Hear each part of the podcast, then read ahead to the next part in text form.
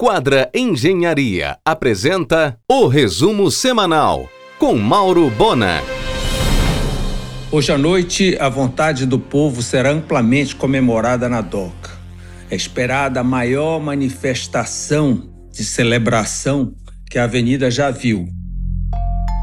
Tudo leva a crer que Helder aceitará incluir a ociosa caixa d'água da Cozampa no projeto do mercado de São Brás.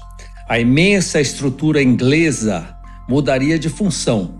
O seu interior receberia, no mínimo, três plataformas metálicas rodeadas de vidro, com elevadores panorâmicos focadas na gastronomia. Por falar em São Brás, finalmente saiu o edital de licitação para o retrofit do mercado de São Brás em projeto do arquiteto Aurélio Meira. Serão 18 meses de obra, incluindo um estacionamento subterrâneo com 200 vagas. O espaço para 400 permissionários. Os recursos de 50 milhões já estão guardados no caixa da prefeitura. Mais uma vez, Belém e São Luís disputam investimentos. Começou a corrida para a capital que sediará as operações da Petrobras na exploração de petróleo da margem equatorial. A falta de uma rota aérea entre Belém e Jorgentão impede que empresas paraenses participem do boom na exploração de petróleo na Guiana. Os fornecedores de São Paulo voam direto, passando por cima de Belém, e os de Manaus vão via Miami. Caso existissem rotas aéreas e marítimas entre Belém e Georgetown, as empresas fornecedoras de insumos de São Paulo, por uma questão de custo, instalariam centros de distribuição em Belém. Com um pequeno esforço, Belém poderia ser o centro logístico dessa nova arrancada na exploração de petróleo. Além da margem equatorial no Brasil, a euforia e muitos negócios em Georgetown, Paramaribo e Cayena. Em um oferecimento de quadra Engenharia, Mauro Bona informa. A prefeita de Canaã dos Carajás, Josemira Gadelha, encomendou para a Infraero o projeto de um completo aeroporto em seu município ganhou logo apoio da Azul. Startup paraense lança no Brasil o aplicativo de obra, inédito com foco no marketplace de sobras de materiais de construção. Ativos que ficam parados nos galpões das construtoras e nos quintais da residência. Dinheiro parado. Eis a pauta do argumento desta segunda: o empresário Celso Eluan, titular da Sol Tecnologia, e o empresário Ronan Guiar, sócio-diretor da rede Coco Bambu, às 22h45 na RBA. Com imenso salão de 500 lugares e mais de mil garrafas de vinho em sua adega, a unidade 71 da rede Coco Bambu abrirá nesta segunda no mix do Bosque Grão Pará. A marca surgiu em 1989 com uma pastelaria no centro de Fortaleza. Hoje opera nacionalmente com 7.500 colaboradores. Em 2025 chegará a 100 unidades. A nova unidade do Coco Bambu recebeu um investimento de 10 milhões de reais gera 150 empregos diretos, sendo 140 recrutados no Pará. São dois sócios operadores, André Lira e Fábio Wagner. Já existem mais de 3 mil reservas ao longo de três meses, porém, somente 40% do restaurante é reservado, os demais são por ordem de chegada. Começará no próximo dia 8 de novembro a tradicional performance natalina do restaurante Família Sicília. Coreografia de Cristina Lobato e figurino de Carlos Amilca. Serão 11 colaboradores no palco e um novo Papai Noel, Luiz Adrião. A famosa barbearia Brooklyn, na esquina da Van de Kolk com Bernardo Couto, foi incorporada ao grupo Uatá e no térreo da barbearia, o grupo abrirá o Santo Boteco, prometendo ser o boteco raiz mais requintado da cidade. Em um oferecimento de quadra Engenharia, Mauro Bona informa. Começa em dezembro a construção do Aras Hotel Vitória, com 30 suítes dentro do condomínio Flamboyant, em Castanhal.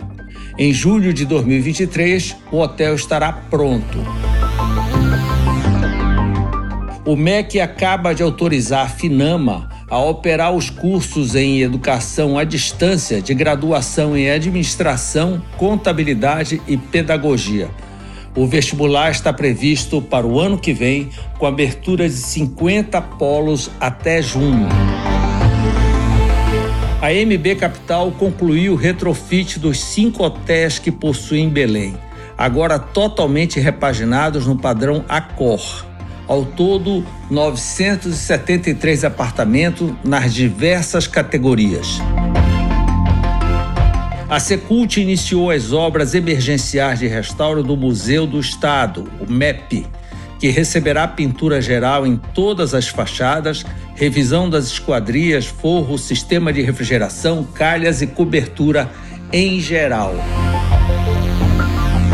Além dos veículos de duas rodas VAT, a Sol Tecnologia foca também em modernos equipamentos de captação de energia solar. Em um oferecimento de quadra Engenharia, Mauro Bona informa. O camarada Camarão incrementou a sua DEG e passou a disputar as melhores harmonizações. Incrível como ninguém toma providência. Virou antro de bandidos o imóvel abandonado em plena Avenida Nazaré, entre Benjamin e Rui Barbosa, pertencente à SPU.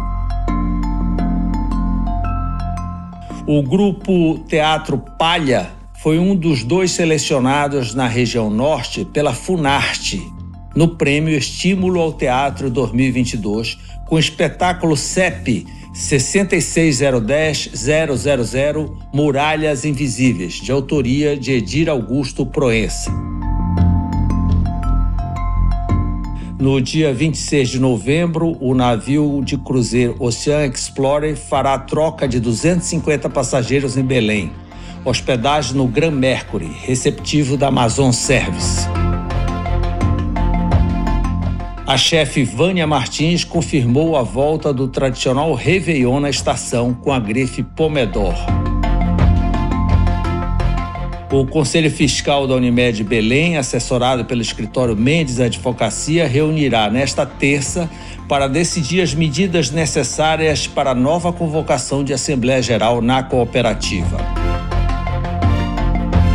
Helder quer inaugurar a nova Orla de Salinas na semana do Natal ainda vai dar um banho de asfalto na redondeza.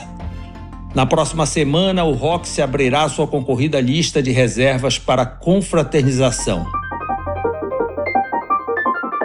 Nada de praia dessa vez. O próximo No Limite da Globo será em plena floresta amazônica. Quatro em cada cinco empresas no Brasil duram menos de 10 anos, segundo o IBGE. O açaí entrou na lista de trabalho infantil forçado dos Estados Unidos. O relatório cita casos de crianças de até 8 anos que sobem árvores de 18 metros.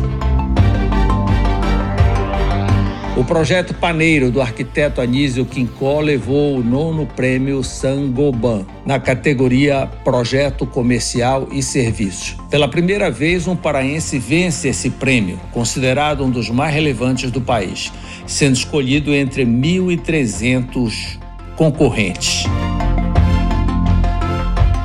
A Steel investiu 16 milhões de reais em seu centro de distribuição em Benevides Ocupa uma área de 7,1 mil metros quadrados e vai movimentar 500 mil volumes por ano, gerando 50 novos polos de trabalho. O escritório Pinheiro e Mendes, apoiador oficial do Instituto Brasileiro de Direito Público e Privado, oficializou a homenagem que será realizada às presidentes dos tribunais do Estado do Pará através da obra Magníficas Mulheres.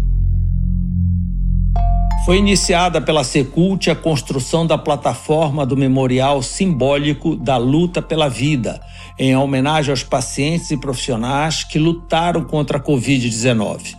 O monumento vai ser implantado no centro do lago da entrada principal do hangar e terá três esculturas em aço. A previsão é que fique pronto em aproximadamente 60 dias. Você ouviu o resumo semanal com Mauro Bona.